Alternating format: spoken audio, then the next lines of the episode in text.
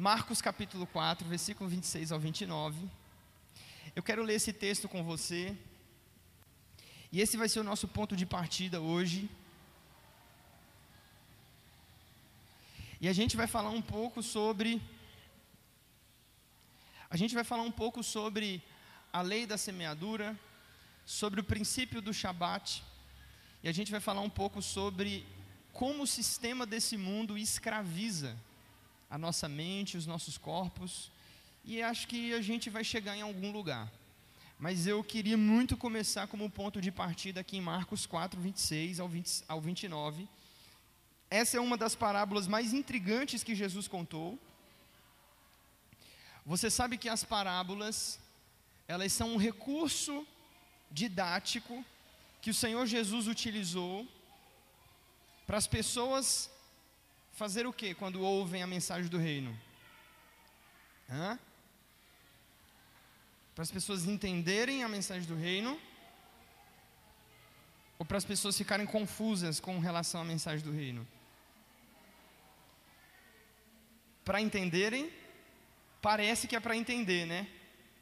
Você deve ter aprendido na escola dominical que Jesus contou parábola para as pessoas entenderem. É, mas na verdade é o contrário.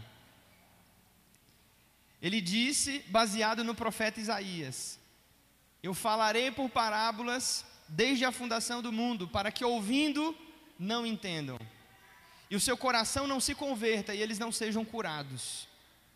Então, na verdade, o recurso das parábolas é uma maneira que Jesus encontrou para tentar chamar a atenção dos distraídos mas para atrair aqueles que realmente têm fome e sede de aprender. E toda vez que Jesus conta uma parábola, ele deixa uma interrogação no ar, ele deixa uma pergunta no ar. E aí a maioria das pessoas saem da reunião sem entenderem nada o que foi dito. Só que depois chegam alguns mais íntimos, olham para eles e dizem assim: mestre, explica-nos aquela parábola. Esse é o desejo de Jesus ao contar as parábolas. É tentar turvar o entendimento das pessoas que acham que sabem.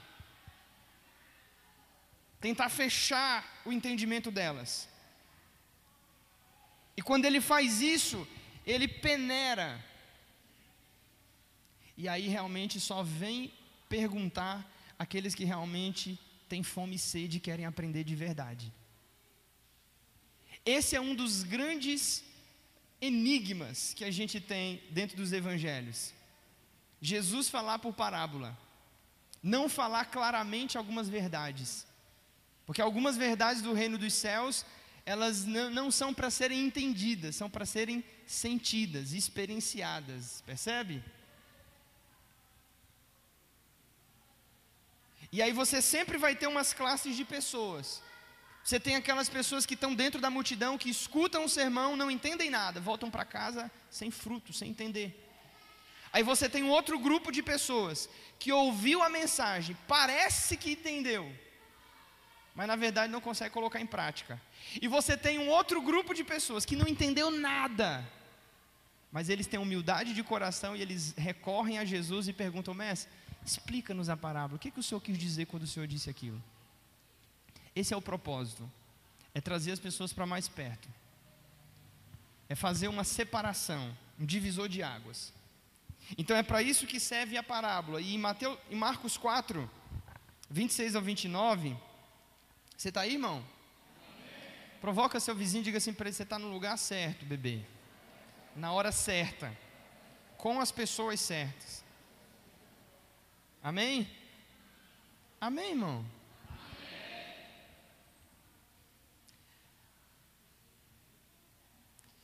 Disse-lhes ainda: O reino de Deus é assim como o homem que lançasse a semente à terra e depois dormisse, e se levantasse de noite e de dia, e a semente germinasse e crescesse, sem que ele soubesse como. A terra por si mesmo frutifica, primeiro a erva, depois a espiga, e por fim o grão cheio na espiga. E quando o fruto já está maduro, logo lhe mete a foice, porque é chegada a ceifa. Olha que coisa curiosa. Jesus está contando um princípio aqui fantástico. Que princípio é esse, Ítalo? O princípio do descanso. Deixa eu falar uma coisa para você. Você precisa aprender a orar como se tudo dependesse de Deus. Você precisa aprender a trabalhar como se tudo dependesse de você. Vou, vou repetir. Você precisa aprender a orar como se tudo dependesse de Deus. E você precisa aprender a trabalhar como se tudo dependesse de você. Quem aqui já ouviu falar na lei da semeadura? Lei da semeadura é muito conhecida, né? principalmente nesses dias do Evangelho Coaching. Ele tem feito tanto sucesso por aí nas redes sociais. E a lei da semeadura nada mais é do que uma lei universal que preconiza que tudo aquilo que você semeia, você também colherá. Então, se você semeou. Ah, um pé de giló, você vai plantar giló. Se você seme, semeou semente de coentro, você vai plantar coentro. Não é assim? Sim ou não, gente? Se você semeou, como dizia um pastor da minha adolescência, simão, limão galego, você vai plantar, você vai colher limão galego. E aí ele ainda fazia um adendo, e você vai ter que chupar limão até o talo porque essa foi a semente, afinal de contas, que você plantou. Então, basicamente, isso é a lei da semeadura. A gente entender que existe um princípio e tudo aquilo que a gente faz volta para a gente em doses muito maiores, em proporções muito maiores. Então, em outras palavras, é isso que Jesus está dizendo. Jesus está dizendo: o reino de Deus é semelhante a esse esse princípio. É, é, no reino de Deus existe um mecanismo. Qual é o mecanismo? Você vai lançar a semente. E aí vai ter uma hora que você vai colher aquilo que você plantou. Estamos juntos até aqui? Jesus fala que existe um processo. Lança-se a semente, a terra por si mesmo frutifica. Primeiro a erva, depois a espiga e por fim o grão cheio na espiga. Jesus está falando de processos. O reino de Deus também é feito através de processos. Semeadura também tem a ver com processos. Primeiro vem o processo de escolher a semente, depois vem o processo de preparar a terra, depois vem o processo de cavucar a terra, lançar a semente, depois vem o processo de regar a semente, e depois vem o processo mais poderoso de todos, quem sabe? Hã? Colheita não. A colheita é muito depois. Vem o processo de descansar e esperar e confiar que aquilo que você colocou no invisível vai ser chamado à existência. Isso é semeadura. Você lança a semente dentro da terra. A terra absorve a semente e leva essa semente para o seu interior. E depois que você lança a semente, a semente não está mais na sua mão, ou seja, você não tem mais o controle daquilo. A semente entrou dentro da terra e você não vê mais a semente, você não consegue mais enxergar a semente, porque a semente está lá dentro da terra, está no invisível. E lá no invisível vai começar um processo. Quem está entendendo o que eu estou falando? No invisível começa um processo. E o que é que eu tenho que fazer? Só uma coisa, irmão, só posso confiar, esperar e ter paciência que a semente que foi plantada ela vai germinar. Por que, que, a, semente, por que, que a semente germina? Porque o Criador, bendito seja, ele estabeleceu um mecanismo. Quando Deus criou a terra, Deus disse: seja fértil. E tudo aquilo que o homem semeia, ele colhe. Por quê? Porque a terra faz um trabalho que não depende de você, não depende da sua habilidade, nem depende da sua capacidade. A terra precisa fazer o processo dela. Você precisa fazer o seu processo e a terra precisa fazer o processo dela. E no final, no final vocês se encontram. No, no, fim de três meses, no fim de seis meses, no final de um ano, você fazendo a sua parte, a terra fazendo a parte dela, vocês se encontram. E qual que é o resultado disso? O resultado disso se chama colheita o homem aprendendo a trabalhar em harmonia com a criação. Então vou repetir a frase para você pecar, para você ganhar isso.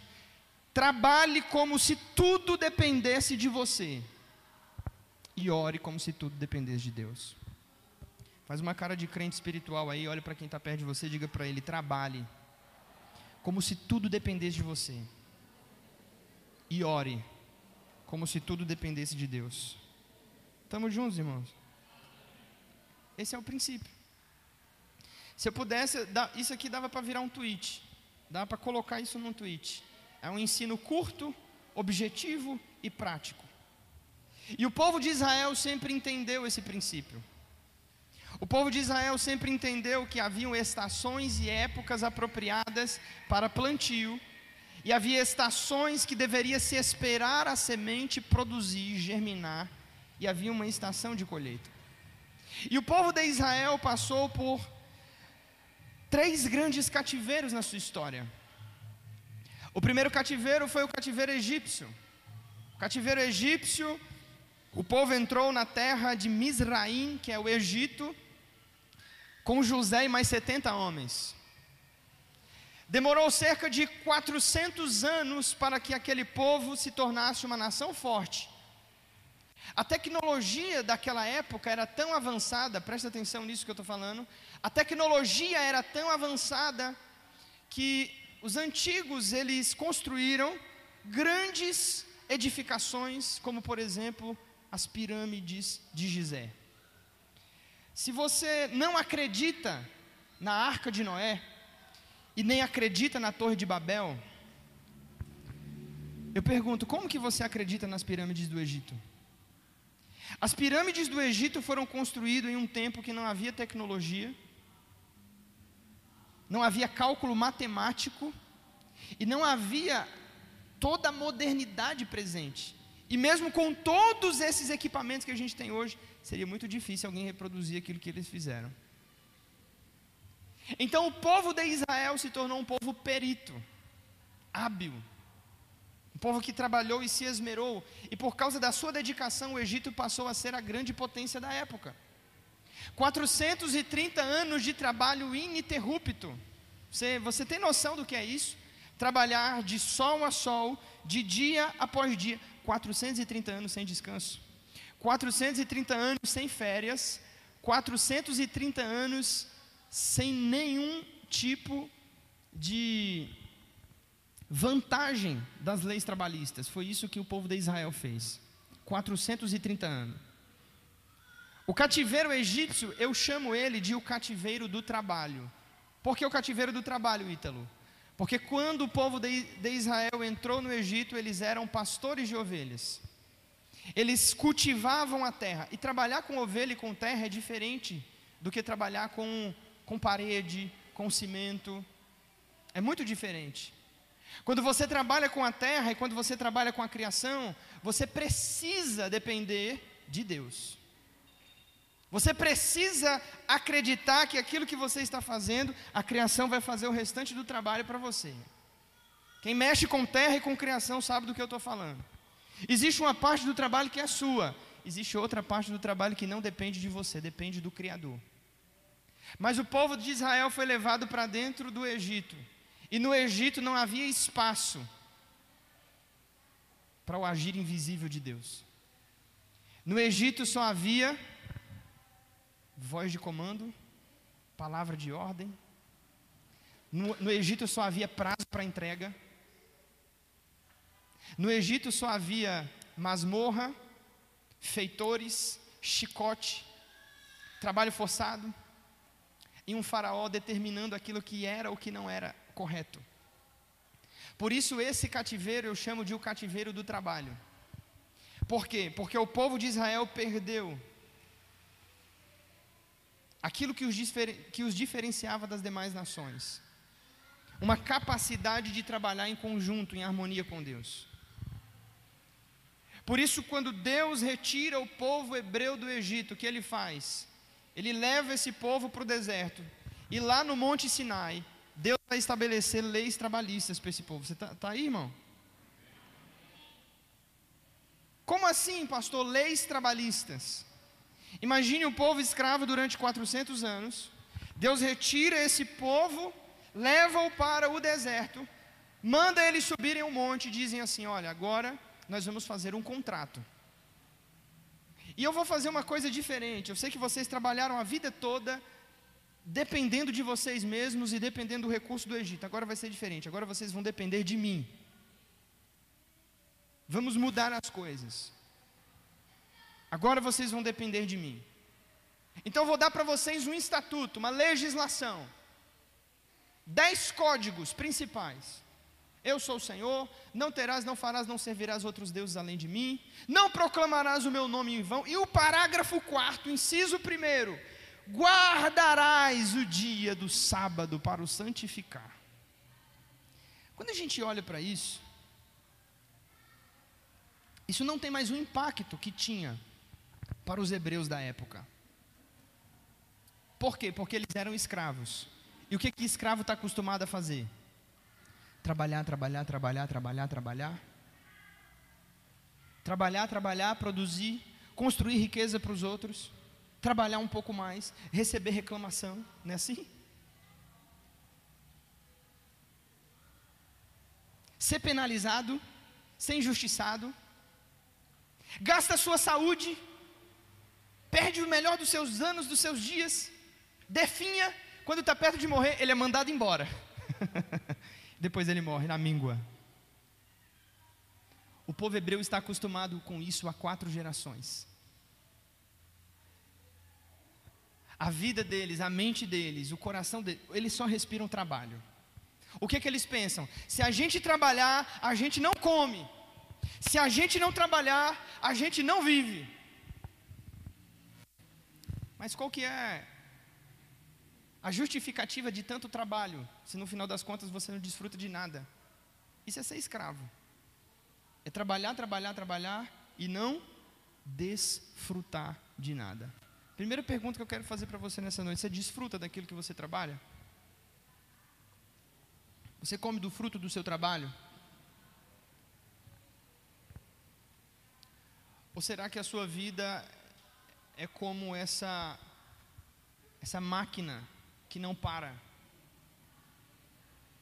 De trabalhar e servir, trabalhar e servir, ir para o emprego, estudar para pegar um trabalho melhor e gastar os seus dias, a sua saúde, entrar em ansiedade, competir com pessoas, inclusive, digas de passagem, que estão cada vez mais preparadas do que nunca. E você dorme pensando no trabalho, acorda pensando no trabalho, você passa as 24 horas do seu dia pensando no trabalho. E quando chega o final de semana, você diz assim: agora, hoje eu vou aproveitar. Para quê? trabalhar um pouquinho mais. Isso é escravidão. Trabalhar, não desfrutar. Por isso, o primeiro cativeiro da nação de Israel, quem está aí, diga assim: é o cativeiro do trabalho. Eles são roubados. São roubados do desfrute. Pastor, o que é desfrutar? Uma palavra latina. Desfrutar, imagina, você pega uma fruta e você tem que desfrutar e depois degustar. Você tem desfrutado na sua vida ou você está comendo a fruta com casca e tudo? Já chupou chiclete com papel? É um saco. Você não sente o gosto.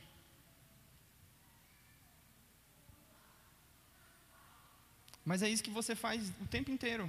Você come com pressa, você come correndo, você não senta na mesa, você não relaxa, você não ora, você não agradece a Deus, você não desfruta de cada ingrediente, pedaço de alimento que tem dentro do seu prato. Você não para, você não respira. Olha lá, você está sendo quase um escravo, hein? Por outro lado, você vai dizer assim: Mas, pastor, se eu não trabalhar, como é que eu vou viver? O mundo é competitivo, afinal de contas, você acha que você está onde? Em Alice, o País das Maravilhas? Exatamente esta é a forma de pensar do Egito. O Egito representa um mundo hostil, implacável às nossas necessidades. Um mundo sem coração. E quando Israel entra no Egito, a primeira coisa que Faraó Ramsés I, o pai do Ramsés II, que foi o faraó nos dias de Moisés, manda fazer é: leve essas pessoas e mandem-nos construir cidades celeiros. E em Êxodo capítulo 1, a Bíblia diz que o povo hebreu trabalhou para construir duas cidades, Pitom e Ramsés. Ramsés era a grande cidade do, do rei. Os celeiros eram enormes e era o lugar para onde era levada toda a plantação e a colheita do Egito, para os celeiros de Faraó. E Faraó cada vez enriquecia mais e o povo hebreu cada vez ficava mais pobre. E a segunda cidade, Pitom. Pitom, eu não sei se você sabe, é o nome de uma espécie, de uma serpente, muito comum no deserto. E essa serpente, ela é muito peculiar, ela tem uma característica marcante. Como que essa serpente, ela extermina os, as suas presas? Ela abraça a presa. Sabe aquele abraço apertado de cobra? A coxa quebra-lhe todas as costelas suga todas as suas energias e depois ela engole a vítima por inteiro. Esse é um dos principados malignos que tem atuado nos nossos dias na pós-modernidade. Por que, que você acha que as pessoas estão adoecendo por causa do trabalho e do excesso de trabalho? Por que, que você acha que cada vez mais as pessoas estão trabalhando mais e com uma qualidade de vida menor? se esforçando cada vez mais para se tornarem mais preparadas, mais atualizadas. E atualização é uma coisa tão terrível, por quê? Porque por mais que você corra, você não tem tecnologia interior para o sucesso nesses dias. Foi feita uma pesquisa há uns anos atrás e chegou-se à seguinte conclusão: uma pessoa nos nossos dias, nos dias de hoje, ela absorve praticamente a quantidade de informação que ela absorve é praticamente, se for comparada, é praticamente comparada à informação que um cidadão londrino, ou melhor, que dez cidadãos londrinos adquiriu ao longo de toda a sua vida. Isso se deve a quê? Mensagens instantâneas, velocidade na informação, uma tecnologia cada vez mais absurda. Quando você pensa que você está atualizado, sai um curso novo. Você fala, ixi, eu tenho que fazer aquele. Quando você compra o, o telefone da moda já lançou outro novo. Você fala, não, agora esse não serve mais, vou ter que trocar e vou ter que atualizar. E essa velocidade de informação vai fazendo com que a gente adoeça e com que a gente vá definhando com o tempo. Porque nós não fomos criados para isso. O homem não foi criado para trabalhar como uma máquina. O homem não foi criado para ser escravo. O homem foi criado para ser livre. Você foi criado para ser livre. Só que tem um problema. Qual é o problema? O problema é que à medida que nós nos afastamos do Senhor, nós vamos entrando em um mundo que não é mais o mundo de Deus. E nós estamos presos dentro de um sistema. E como que a Bíblia chama esse sistema? mundo, Egito, cosmos. A forma de pensar e a forma de agir da geração presente. Isso é o Egito, isso é a escravidão. Israel está vivendo 400 anos nesse dilema, sem conseguir romper com o trabalho. E o que acontece com esse povo? Esse povo chega ao esgotamento. Há três semanas atrás, ou duas, acho que duas semanas atrás, a gente tratou disso no capítulo relacionamento do livro Relacionamentos de Aliança, eu acho que foi o capítulo 29. Não sei se, se alguém está aí pode, é, pode confirmar. Não sei se foi o 29 ou foi o 30. Mas nós falamos um pouco sobre isso, sobre o esgotamento. Deixa eu ler uma coisa para você concernente ao esgotamento. Página 256. O esgotamento é perigoso. É importante entender que a simples fadiga raramente é o problema de fato. O esgotamento é causado mais pelo estresse, gerado pelo medo e pela frustração, do que pela própria fadiga. Medo e frustração são meios pelos quais o diabo ataca a pessoa com estresse. Se ela puder identificar a fonte do estresse, como medo, fadiga ou frustração, talvez seja capaz de direcionar a atenção espiritual a essa área e obter vitória sobre o problema. E assim podemos ficar livres para servir o Senhor com mais vigor e alegria. Deixa eu dizer uma coisa para você, querido, me dá sua atenção de presente. O que é que Deus manda aquele povo fazer? Antes de se libertar. Qual que é a proposta de Deus para Faraó, para aquele povo? Liberta o meu povo, para que eles vão ao deserto, me façam uma festa. Eu quero que o meu povo seja livre. O meu povo foi criado para ser livre. O meu povo precisa entender que existe uma liberdade em mim. O meu povo precisa voltar ao princípio do descanso. E quando eles chegam no Monte Sinai, agora Deus prepara o cenário e Deus diz para eles: Eu vou dar um presente para vocês. E qual que é o maior presente que Deus dá? Nos Dez Mandamentos. Uma coisa que a gente não tem praticado. Talvez alguns aqui tenham praticado. Deus dá o parágrafo 4, inciso 1 da lei, do códex da lei. Eu vou dar o descanso para vocês. Eu vou dar um final de semana para vocês. Eu vou dar um shabat para vocês. Vocês estão precisando descansar. Vocês estão precisando olhar para o mundo sobre uma outra ótica. Vocês estão vivendo no mundo criado pelo homem. Eu vou devolver vocês ao mundo criado por Deus. Shabat vem da palavra Sheva, ou Shabat, que significa descanso. Literalmente sétimo. E eu gosto dessa tradução. Uma pausa. Deixa eu falar algo aqui, irmão. Muitos de nós que estamos aqui nesses dias, de verdade, muitos de nós, precisamos aprender a guardar o Shabat. Precisamos aprender a vivenciar isso na prática.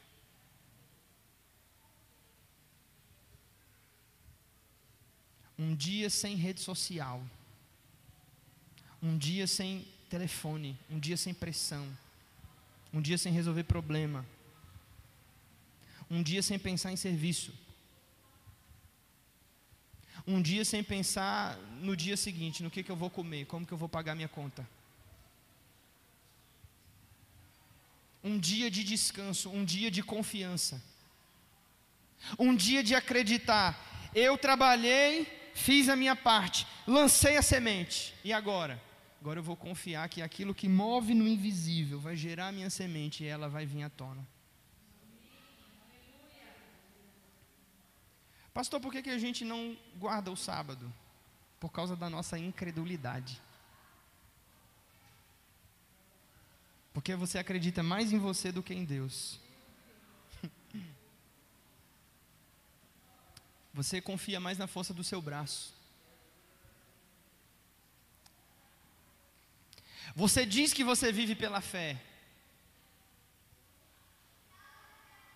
Só que quando você está diante de um problema, qual a primeira coisa que você faz? Hum? Vem aquele comichão dentro de você, faz alguma coisa, faz alguma coisa. E aí você age, você não ora. Você vai resolver o problema, você não confia. E aí você atrapalha Deus de te abençoar. Porque quem mexe com lavoura e com terra sabe. Que você não pode lançar uma semente e ficar cavucando a terra. Peraí, deixa eu ver se já nasceu. Peraí, eita, peraí, peraí, peraí. Cavuca de um lado, cavuca do outro. Hã? Dá certo isso?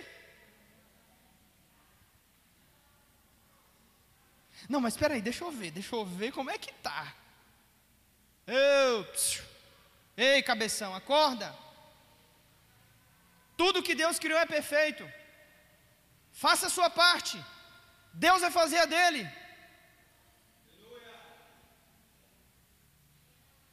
É isso que Deus quer trabalhar no coração dos hebreus. Vocês vão aprender que no meu mundo é diferente do Egito. No meu mundo você não trabalha o tempo todo. No meu mundo você trabalha seis dias e um dia você descansa. Porque enquanto você descansa, aí eu vou trabalhar por você. Cara, tem uma coisa, eu, eu, vou, eu sou réu, confesso. Tem uma coisa que eu admiro no judeu e eu admiro no adventista. Sexta-feira, 17 horas da tarde, ele não trabalha mais, ele não pega mais dinheiro, ele não atende mais ninguém que seja relacionado a trabalho. Uns anos atrás, minha esposa, quando eu estava fazendo o curso de direito, tinha um professor, e inclusive a matéria desse professor era na sexta-feira. Ele sempre perdia cerca de 30 minutos de aula. Por quê? Porque ele tinha que sair 17 e 20, 25 por aí em ponto. Perdia 30 minutos, 40 minutos de aula, não importa. Ele confia que as 1 hora e 20 que ele deu vai ser mais proveitoso do que se ele ficar na sala de aula enrolando mais 40 minutos ou 2 horas. Sabe o que é isso? Confiança. Fé. Descanso. Eu ouso dizer uma parte mais importante do trabalho: descanso aprender a descansar, aprender a não fazer nada. Deixa eu dizer uma coisa para você: o ócio é criativo. O que, é ócio? Ficar sem fazer nada. Isso é criatividade. Porque enquanto você está sem fazer nada, suas forças interiores elas são restauradas e você é reanimado para que você seja devolvido ao trabalho. Sabe qual é a moda hoje entre os, os atores de Hollywood, os queridinhos da América? Eles trabalham excessivamente, chega um ano da vida deles que eles abandonam o contrato, eles não assinam com nenhuma é, é, editora, com, com nada. Fica um ano parado em casa. Aí você pensa assim: ah, pastor, mas esse cara tem dinheiro para fazer isso.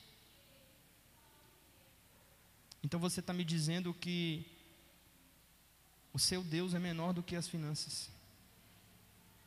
Quando você trabalha sete dias ininterruptamente, o que você está dizendo é que você está no controle da sua vida. E sabe o que, é que tem acontecido com essa geração? Ela tem ido parar nos consultórios de psiquiatria, ela tem ido para o psicólogo, ela tem tentado se tratar de um problema que não para e que vai crescer a cada dia mais esgotamento excesso de trabalho, excesso de preocupação e excesso de ansiedade. Por quê? Porque não observa a palavra de Deus.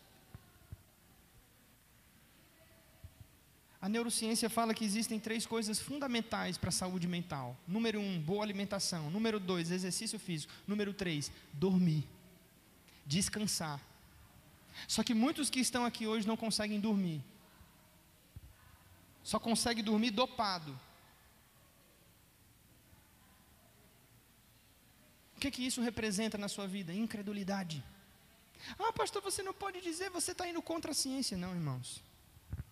A ciência serve apenas para endossar aquilo que Deus já disse há mais de 3.600 anos. Deus pega um povo que é escravo e ensina a eles: vocês precisam aprender a descansar. E ele vai fazer isso de uma forma muito interessante leva o povo para o deserto. Quem está aí, diga assim. O Senhor fala para eles: Eu vou dar para vocês uma comida diferente. Eu vou enviar para vocês um pãozinho que cai do céu. O nome desse pão é man, que a gente chama de maná. Significa o que é isto? Está lá em Êxodo 13. O que é isto? O Senhor falou: Olha, vocês vão dormir. Quando vocês dormirem, de madrugada, eu vou enviar o pão porque o pão que Deus envia sempre é de madrugada. Não tem a ver com você. Tem a ver com a soberania e com a graça dele. E ele manda esse pão de madrugada. E o povo está dormindo. Quando o povo acorda de manhã, sai da tenda, eles encontram o maná. Eles escolhem o maná. E levam para dentro de casa para comer cozido, torrado, empanado. Que nem o frango que eu como lá em casa. Minha esposa conhece mil e uma receitas de frangos. É frango cozido, frango empanado, frango torrado, fricassê de frango, picadinho de frango, estrogonofe. É só maná durante seis dias. Mas aí tem um princípio. Quando chega na sexta-feira, o Senhor diz assim: Olha, a sexta-feira é sagrada. Porque no sábado vocês não vão colher nada. Escuta, irmão, pega isso. No sábado vocês não colhem. Então o que, que eu vou fazer na sexta? Na sexta eu vou mandar em dobro. Quem está aí, diga amém. Quando é sexta-feira, o hebreu sai da tenda e o que, que ele vê? Ele vê uma quantidade muito maior de maná. Estamos juntos? Então o cara sai correndo e colhe maná para dois dias. Detalhe, tem um detalhe muito importante. O maná nunca dura de um dia para o outro. Não adianta, quem colheu muito só vai comer aquela X quantidade. Quem colheu pouco vai ficar saciado. É que nem maná. Quando tem muito, não sobra. Quando tem pouco, não falta. Se Deus é tremendo, irmão. Se tiver muito, não sobra. Se tiver pouco, também não falta. E aí tem uns mais glutões que dizem assim: hoje eu vou encher a mão, vou botar na camisa. E ele leva para casa. E ele come o dia todo. Quando chega no final do dia, o que, que acontece com o maná que ele pegou sobrando? Fica embolorado.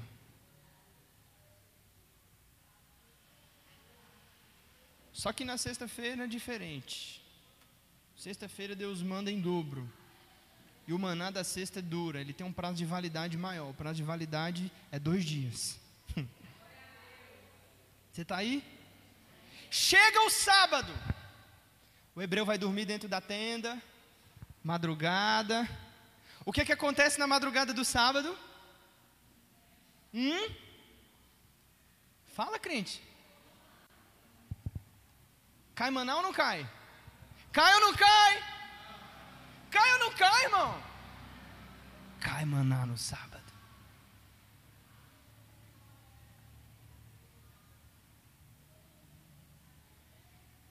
Por que, que cai maná no sábado? Porque a gente tem que aprender que tudo que é nosso vai vir para a nossa mão. E a gente não vai precisar correr atrás daquilo que não nos pertence.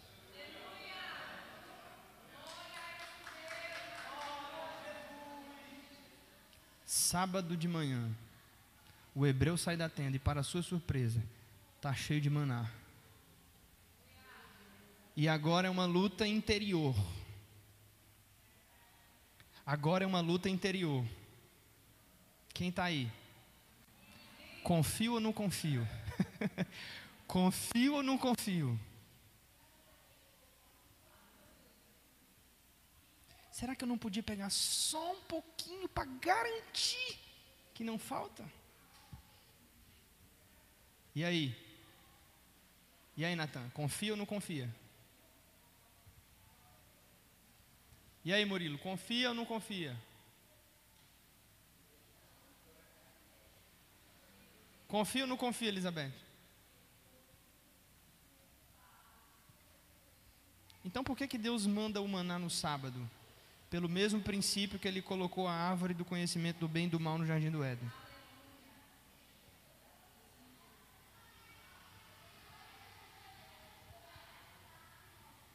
Para que o homem consiga treinar a dependência de Deus. E para que ele aprenda que ele não vive daquilo que ele consegue fazer, mas ele vive por intermédio de uma palavra.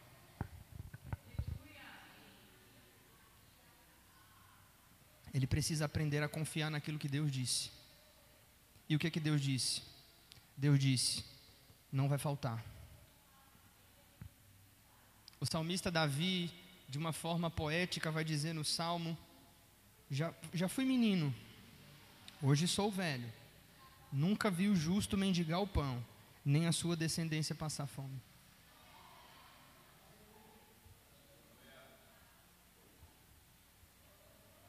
Paulo vai dizer em Filipenses capítulo 4, versos 6 ao 8.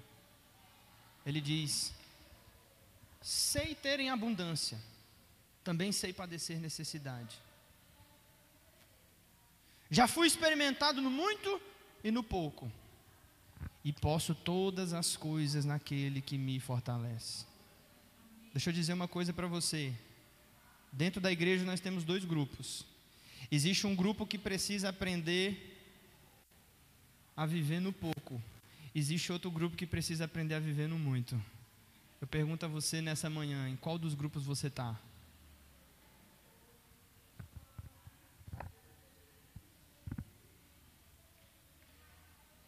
Quando Jesus vai para o deserto ser tentado pelo diabo, o diabo diz: está escrito que você pode fazer essas pedras tornarem-se em pães, você não precisa passar fome, determine. Jesus disse: está dito, nem só de pão viverá o homem, mas de toda palavra que sai da boca do eterno, isso o homem viverá. Deixa eu dizer uma coisa para você, querido. Só existe duas opções ou você vive pelo seu esforço, ou você vive pela palavra. Quem sustenta você? Você depende do que? Da economia do país?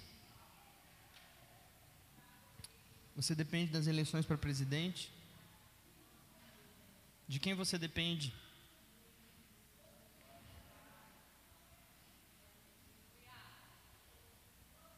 Quem te sustenta?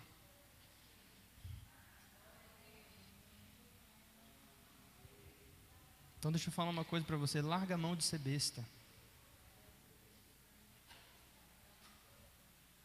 Acredite na providência. Sabe qual é o problema? A Bíblia diz que Deus suprirá todas as nossas necessidades em glória. O versículo não diz que Deus suprirá as nossas vaidades. Ei, tudo que você tem corrido atrás da sua vida, vou falar, eu vou falar, hoje eu vou falar. Tudo que você tem corrido atrás da sua vida é excesso.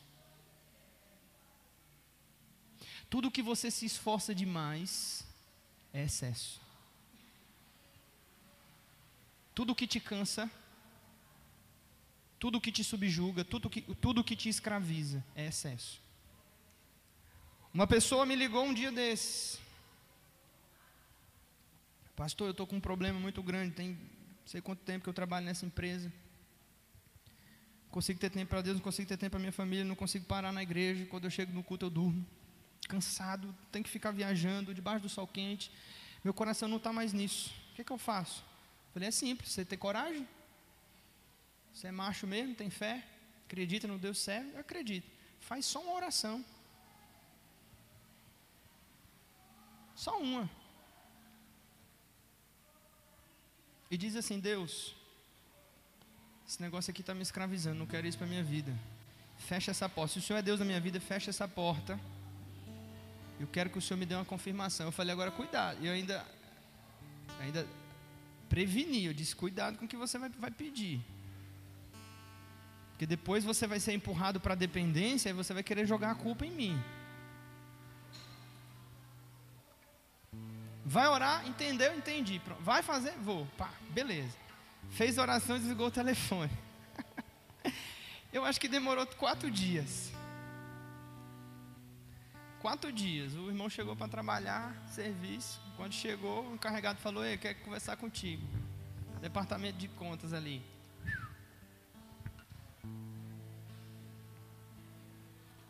E fora.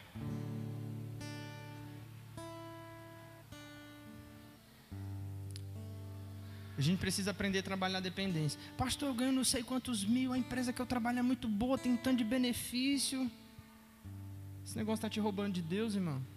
Não, está terrível, ai, a minha família. Vai fora disso aí. Deus chamou você para trabalhar em um lugar chamado descanso.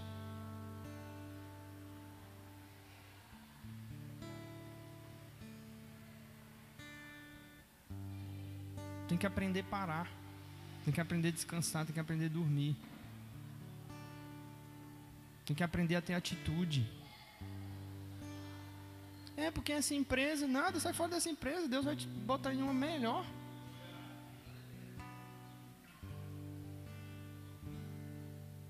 Qual é o problema? Você acredita em você mesmo. Já não depende mais de mim. Jesus vai dizer: O reino de Deus é semelhante a um homem que lança semente à terra, depois ele dorme, se levanta, passou o dia, passou a noite. Quando ele acorda, se tornou uma árvore e ele não sabe explicar como. Deixa eu falar uma coisa para você, coisa linda. Olha para cá. Deixa eu dizer isso para você. Se você consegue explicar o lugar em que você está, não foi Deus quem te colocou aí, foi você mesmo. E o lugar aonde você se coloca, você tem que trabalhar para se manter. Mas quando Deus te colocar em um lugar, Ele vai te garantir.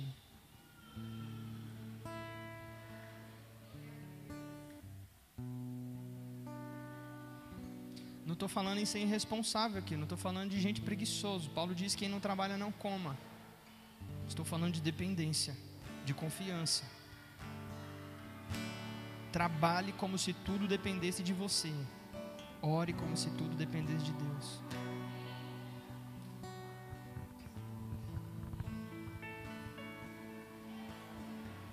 Se você consegue explicar, estou preocupado. Porque existem algumas coisas na nossa vida que fazem mais mal do que bem, entendeu? E aí Deus diz para esse povo: olha, vocês vão aprender esse princípio, porque a contagem do tempo para mim é diferente. O sábado começa no final da tarde. Que doideira! Por que começa no final da tarde? Porque quando Deus trabalhou no dia quinto, ele fez o homem no sexto dia e ele colocou o homem no final da tarde. Quando o homem chegou no jardim, já estava tudo pronto. O homem não começa trabalhando no jardim, o homem começa colhendo, é diferente. O tempo passa de uma maneira diferente. O ritmo da criação é outro.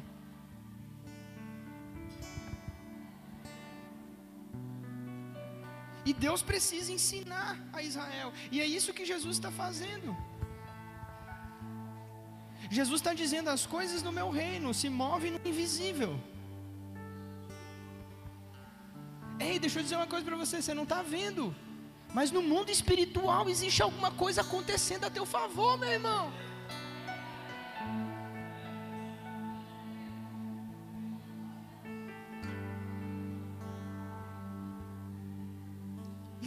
Algo sendo gerado no reino do Espírito, no mundo invisível. E é isso que Deus quer que você viva, não pelas suas opiniões, mas por aquilo que está escrito.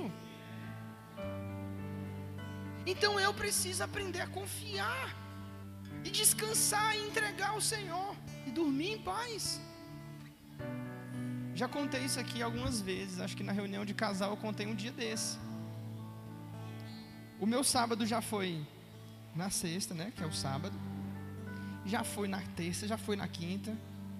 Hoje está sendo na segunda. Clássico de pastor. E eu estava em um desses dias. E uma pessoa na igreja me ligou: Pastor, isso serve para todo o trabalho? Serve para qualquer um.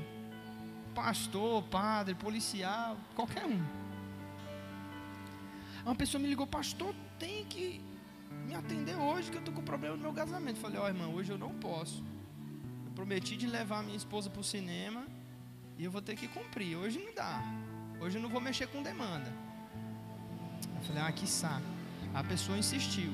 Mas pastor, eu preciso tal, porque, olha, eu estou vendo que se o senhor não vier aqui hoje, eu vou terminar meu casamento.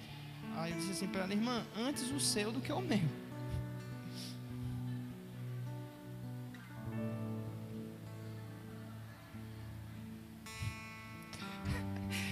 você terminar seu casamento, depois a gente consegue. Agora, o pastor se, se divorciar, é mais feio.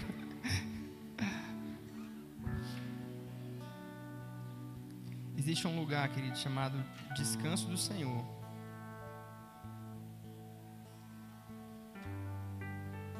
A gente trabalhou muitos anos aqui na igreja.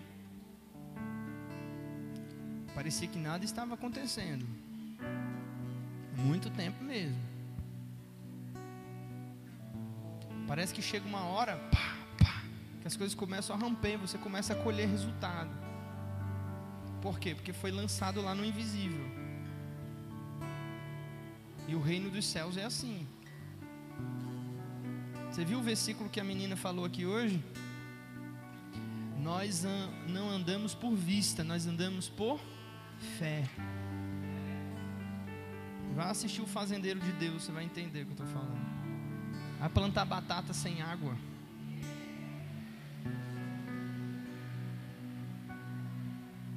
Mas como o profeta Elias em 1 Reis, vai fazer chover sem nuvem no céu.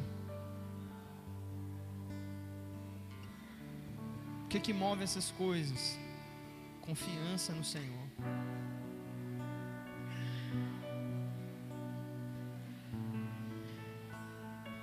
Gente precisa mudar o nosso ritmo. Eu vou ler algo aqui.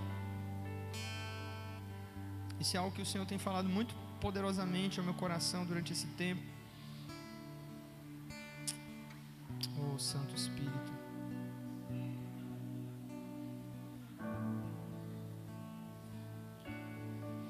Esse é um trecho do livro do Eugene Peterson, Work the Angle, que foi traduzido para o português como Um Pastor Segundo o Coração de Deus.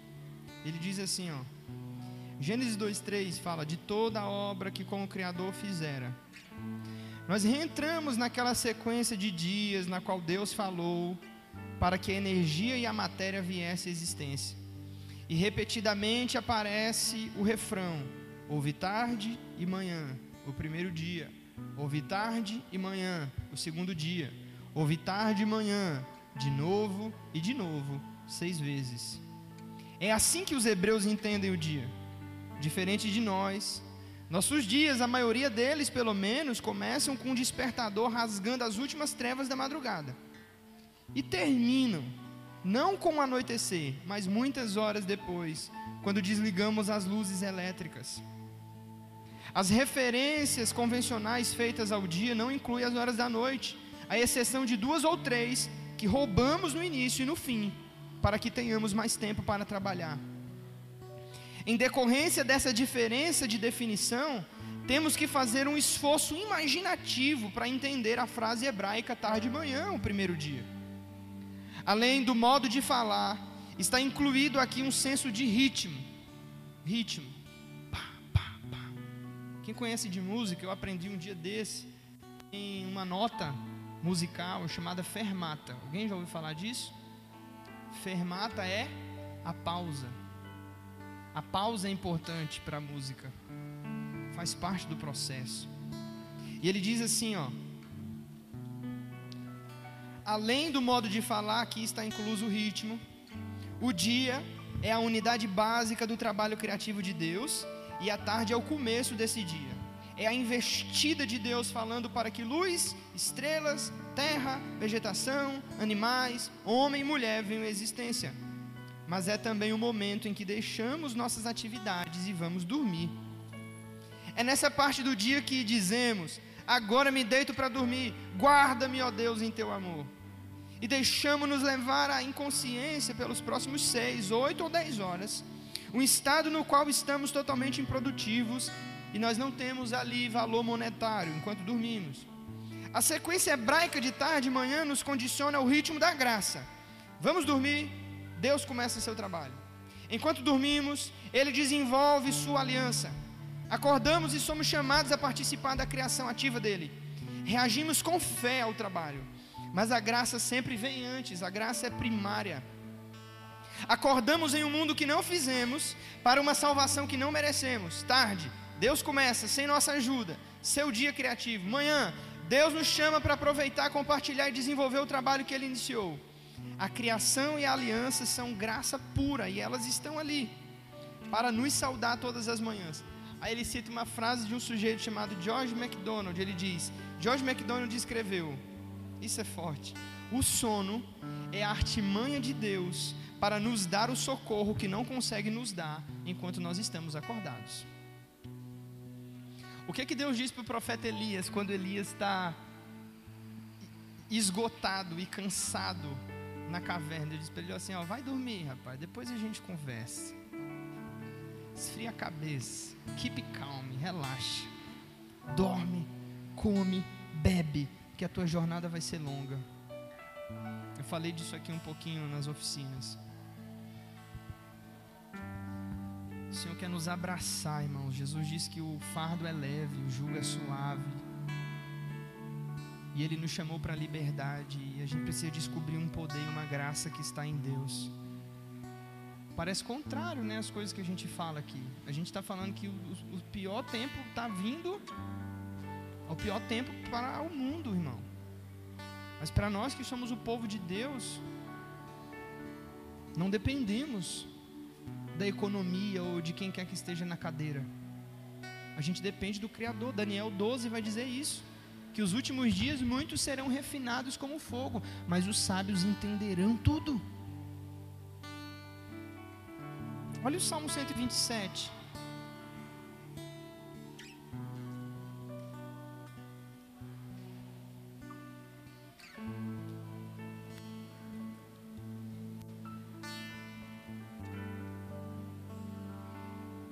Salmo 127.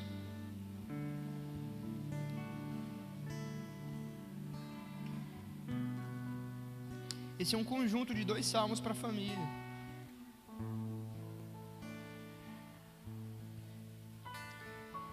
E ele começa dizendo assim: Se o Senhor não edificar a casa, o trabalho dos edificadores será em será em vão. Quanta coisa em vão tu já fez na tua vida, hein? Fala a verdade. Quanta coisa sem propósito, uma coisa vã, uma coisa sem sentido. é uma coisa sem nexo. Lutero vai dizer que quando ele começa o dia dele, ele já coloca duas horas de oração, porque ele sabe que todo o trabalho durante o dia será mais produtivo do que sem oração. A neurociência explica que a maneira como você inicia os seus primeiros 30 minutos do dia vai determinar todo o restante do seu dia. Olha como a gente é burro, gente, de verdade. O que, que a gente faz? A gente já acorda com um despertador. E aí o nosso pico de cortisol, de adrenalina vai lá em cima quando o despertador toca. Bum! Você já levanta da cama, coloca os dois pés no chão. Completamente é, não recomendado fazer isso maneira de acordar é entrar a luz dentro do quarto. A luz vai preparando o seu corpo para acordar lentamente, não é assim, Fábio? Você levanta e você deixa um pouco o sangue circular pelo seu corpo, as suas ideias vão se tornar mais claras. Mas a gente faz tudo errado, aí a gente acorda, pá, correndo. Na maioria das vezes atrasado. Por quê? Você já percebeu? Escuta, Deixa Deus falar seu coração. Você já percebeu que a gente sempre está com essa sensação de atraso? Quem aqui tem essa sensação o tempo todo, irmão? De verdade, gente. Só eu que sinto assim? O que, que é isso? Escravidão. Isso é jugo.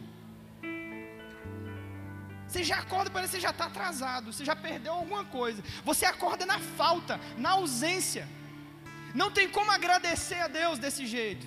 Então o que, que a gente faz? A primeira coisa, a gente murmura da falta de tempo, porque eu dormi demais e eu já acordo cansado. E a maioria da gente não coloca o joelho no chão para falar com o papai e agradecer. Por quê? Porque a gente acredita na nossa capacidade. Então a gente vai, bota a roupa e sai correndo. Faz a primeira refeição, quem faz? Você já enche de carboidrato. Pá! Você já dá um, um choque de carboidrato no seu sangue. Come pão, né? Cuscuz, é coisa assim bem é bolacha. E você já acorda daquele jeito, é elétrico. Chá, vai começar meu dia.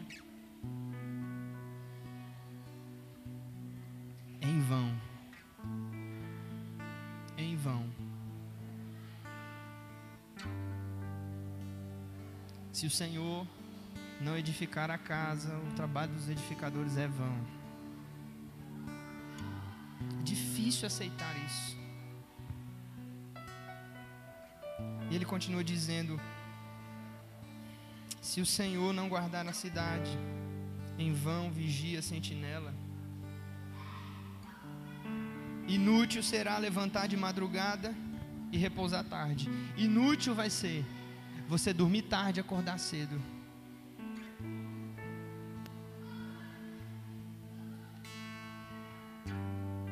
A Bíblia que está dizendo, não sou eu. Dormir tarde acordar cedo vai ser inútil. Sem confiança.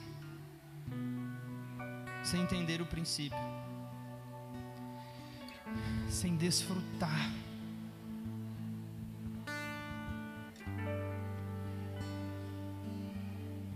Ele diz: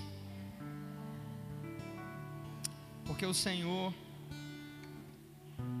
Verso 2: Inútil será levantar de madrugada e repousar tarde. Você vai comer o pão que penosamente granjeaste. É, esse aqui para mim é sacanagem.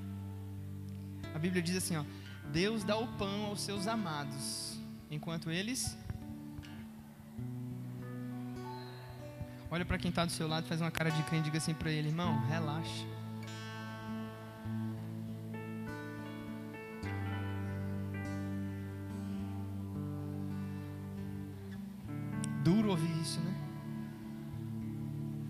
Por quê? Porque você está ouvindo o mundo, o sistema e Faraó dizer o contrário o tempo todo. E quando você chega para uma pessoa, a pessoa pergunta para você: e aí, como tá? E o que, que é legal hoje você dizer? Tô na correria. Quando você fala que está na correria, você dá um ar de que você não é uma pessoa preguiçosa, entendeu? Você é uma pessoa descolada, sacou? Você é guerreiro, lutador, você vai atrás do seu, é. Hum.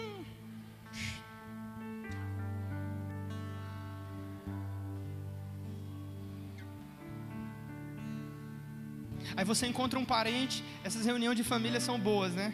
Irmão, deixa eu pregar hoje só um pouquinho mais. Se eu falar só uns meus, não tô nem, eu tô só liberando algumas coisas aqui, tá? Mas isso é vida para você, amém? Reunião de família é o melhor. Sim ou não? E aí, como é que está o trabalho? Rapaz, está indo a faculdade. Rapaz, e a pós-graduação? Estou tentando fazer. E aí aquele concurso, já viu? Olha, abriu o concurso em tal lugar, viu? E a prima de fulana de tal passou. É. Rapaz, tu lembra daquele menino daqui da rua? Filho de Joãozinho? passou no concurso, tá lá, tá bem agora. E tu? Tipo assim, ei, pressão o tempo todo. Cadê resultado? O mundão é resultado. Vamos para a palavra, irmão.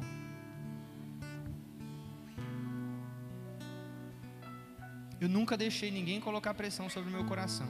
Tem muita família minha aqui sabe o que eu estou falando. Eu passei mais ou menos uns quatro anos da minha vida ah, cara.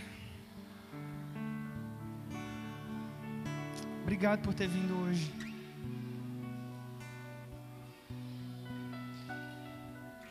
Deus me deu uma palavra quando eu era menino. Deus disse: Você vai ser pastor. Eu vou cuidar de você. Ninguém vai assinar tua carteira. Você vai viver e vai depender de mim. Eu vou te dar tudo que o teu coração desejar. Quando as pessoas me encontravam, elas queriam me oferecer um emprego. Porque parece que tinha na minha testa escrito desempregado, inútil, preguiçoso. Mas eu nunca deixei ninguém colocar pressão na minha vida, porque eu sabia para onde estava indo. Por quê? Porque eu tinha uma palavra. E o que define a gente é a palavra que está sobre a vida da gente. É muito bom meu irmão ser tenente do exército. É muito bom meu primo, o, o meu o meu cunhado ser policial federal. Que bom para eles, muito bom meus familiares serem médicos, mas Deus disse: você vai ser pastor. E o que Deus disse para você?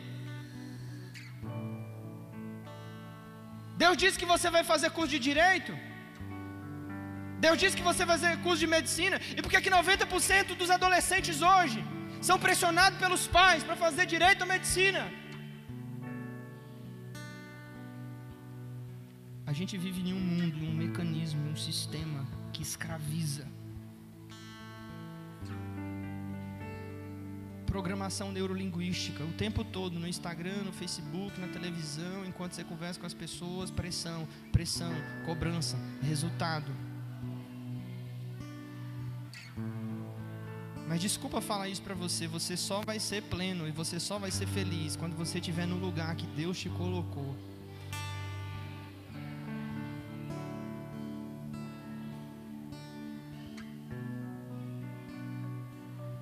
Então a Bíblia diz: olha, tem uns que comem do pão, porque lutaram. Tem outros que Deus dá o pão enquanto eles dormem. Existe um lugar chamado descanso. Olha para quem está perto de você. Diga assim para ele: existe um lugar em Deus chamado descanso. Longe da pressão. Longe da necessidade de performance.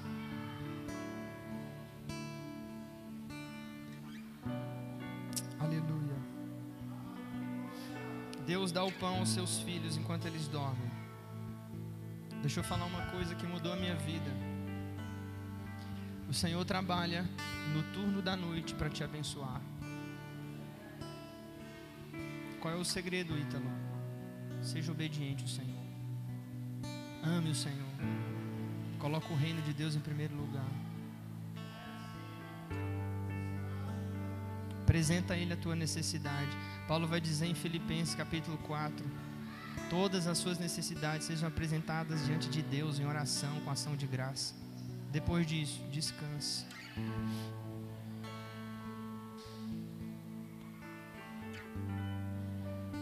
Ore como se tudo dependesse de Deus e trabalhe como se dependesse de você. Curva sua cabeça, vamos orar.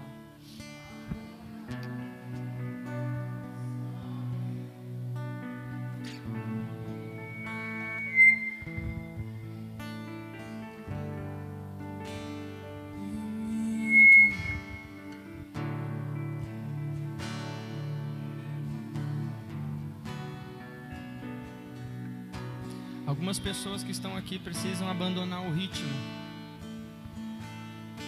Precisa largar algumas coisas.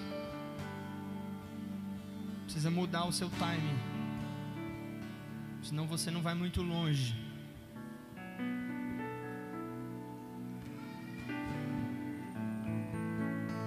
Qual é o teu problema? Vou levar você na raiz do problema. O problema é incredulidade. Esse é o nome desse pecado. Incredulidade.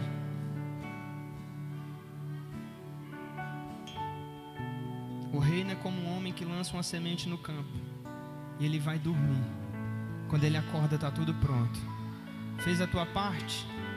Descanse. Coloca teu coração no Senhor.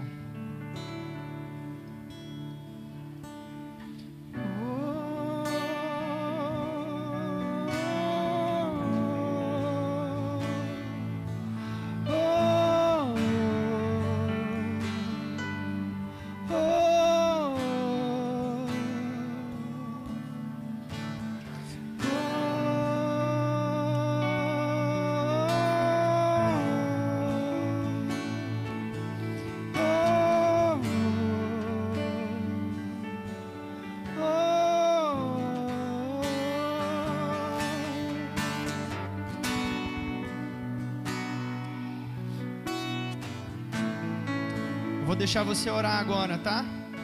Eu vou deixar você entregar a Deus o controle e o volante da sua vida.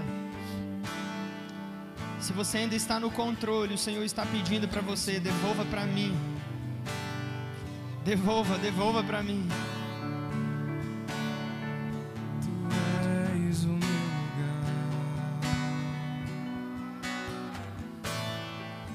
Devolva para mim e confie.